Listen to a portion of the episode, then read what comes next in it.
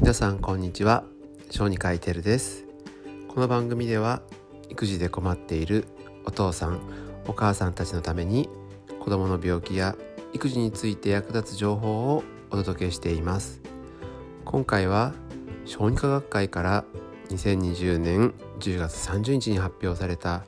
食品による窒息子供を守るためにできることについて説明しようと思います。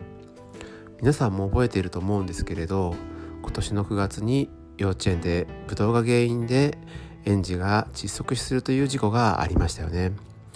4歳のお子さんだったので普通にもう何でも食べることができるのかなって思っている方も多いと思うんですけれどやはり子供ってまだまだうまくいかないことが多くって大人が本当に注意してあげなければいけないなと思わされた事故でした。この事故を受けて小児科学会が改めて注意喚起の資料を発表したというのがこの流れになりますね。小児学会としては今までも同様の注意喚起は行ってきたのですが、まあ、別の資料として出してくるほど今回は深刻に考えたということになります。さてそれでは内容を見ていきましょう。詳細に関してご自身で見てみたい方は小児科学会のホームページを見るのも良いですし先ほど言った食品による窒息子供を守るためにできることで検索してもらえれば見つかると思います。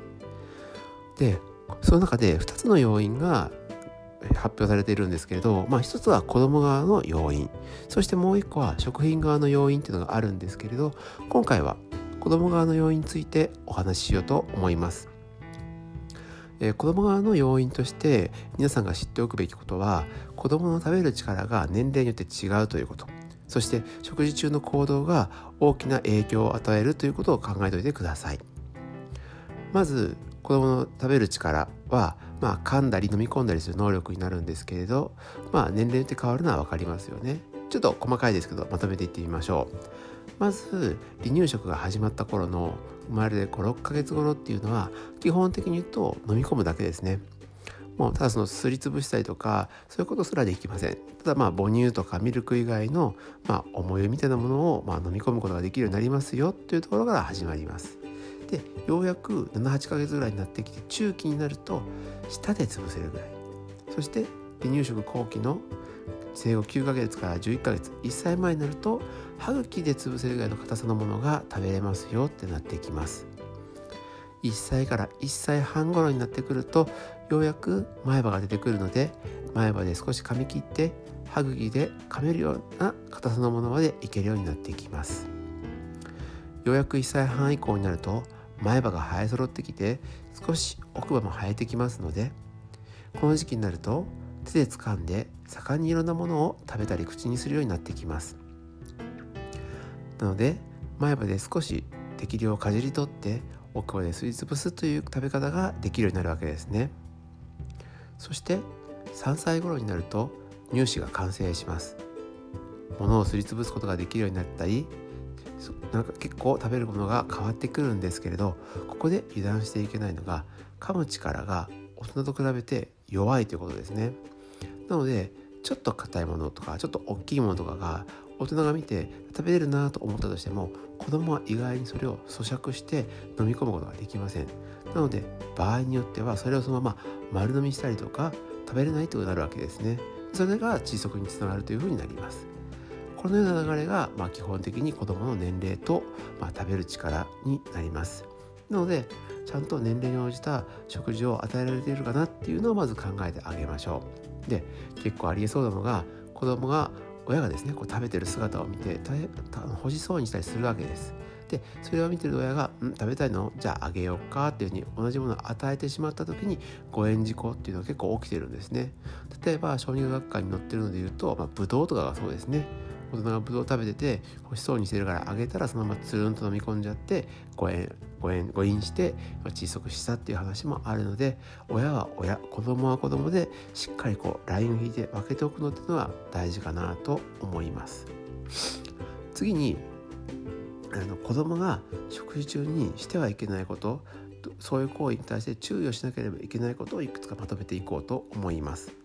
まず1つ目もう一番大事です。食べることにちゃんと集中させましょう。できればみんなで一緒の時に食卓に座ってテレビとか音楽を消して食べることにしっかり集中させることが誤飲を防ぐために大事だと思います。次に水分をとって喉を潤してから食べさせるようにしましょう。これは具体的にどういうことかというとまあパンとかですね。パンって結構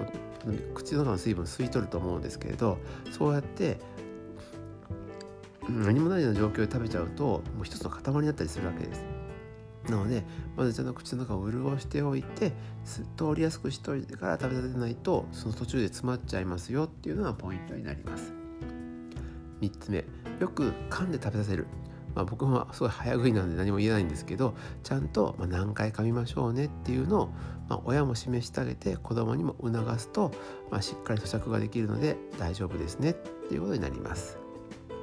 4つ目、えー、一口の量を多くしないもう大人でもいると思うんですけどもどうしてもガツガツガツガツ食べちゃって食べてる途中なのにまた次のものを入れちゃって口の中がパンパンになるっていうのはよくありますよねもうこれこそその中で塊になってうまく飲み込めなくって誤飲しちゃう詰まっちゃうってことになるのでもうこれもさせないように注意していきましょう。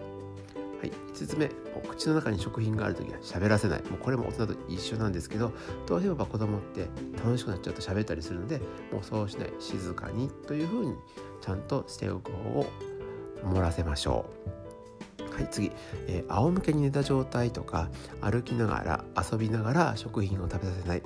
やはりこの普通に食べるという環境以外のことをさせないように指導しておくことが大事です。まあ、実際にこの仰向けに寝た状態で食べて窒息になったりとかっていうことでもう十分報告されてるんですね。もう分かってるのに子供ってやっちゃうからそうしないように厳しく注意をしましょう。ちなみに注意をする時その行為を絶対してほしくないんだったら最初からちゃんとダメですって言っておかないと子供は聞きません。最初の時にちょっと優しくダメよとか言ってたらですね結局その行為自体が認められてると子供って思ってしまいます。だから絶対ダメな行為っていうのは最初の方でダメってちょっと言葉とか態度を強く示しておくことが、えー、大事かと思うのでそういうのもやってみてください。次ですね。食事中に乳幼児がびっくりするようなことをしない。これって実はあの誤嚥で実際窒息死が起きてるんですね。ちなみに食事だとなかなか起きないと思うんですけど例えばあのスーパーボールとかですね。あれ食べちゃいけないものを子供って口に入れてわざとこう遊んだりしますよね。そういう時にダメでしょ？って急に言っちゃったのでびっくりしてそのままスーパーボール飲み込んで窒息っていうパターンは実際報告されてるんですね。だから、まあ、さっき僕怒りなさいって言ったんですけど、まあ、そのシチュエーションはよく考えた方がいいですよね。じゃないとびっくりするような言い方をするとダメだと思うので、まあ、顔だけでも強い感じでダメでしょっていうくらいでもいいと思うので驚かさないことだけはとても大事ですので皆さんも注意してください。はい、最後ですね。年長の子供がお家にいる場合っていうのは勝手に今度大きいお兄ちゃんお姉ちゃんがちっちゃい子に、えー、危険な食品を与えてしまう可能性があると思いますその子は美味しく食べれるかもしれませんがさっき言ったみたいに年齢が違うと食べれるものは違うのであの特にお姉ちゃんたちお姉ちゃんお兄ちゃんお姉ちゃんが勝手にあげないようにだけはしっかり強く指導しておいた方がいいと思います。はい、このいろいろ状況あるんですけどでも考えたらあの普通に育児してて当たり前のシチュエーションだなと思うんですけどそれがいかに食事中ちっちゃい子によっては危険かなっていうのは改めて考えるにはいいことだと思います。はい、でこのような状況にならないように皆さん注意をしておきましょう。で失速した時にじゃあどういうふうな対応したらいいのかっていうのはまたいつか話そうとは思うんですけれど、まあ、それで救出できる可能性というのは低いと思いますしそれで心臓が止まったりするともうどうしようもならなくなることの方が多いですなのでできるだけそういう事故にまずならないように予防するようにっていうのを心がけていきましょうはい。で今回はこのように窒息に関するお話をしました。また後半の話もいつか紹介をしたいと思います。それではまた次回の放送でお会いしましょう。以上小児科医テルでした。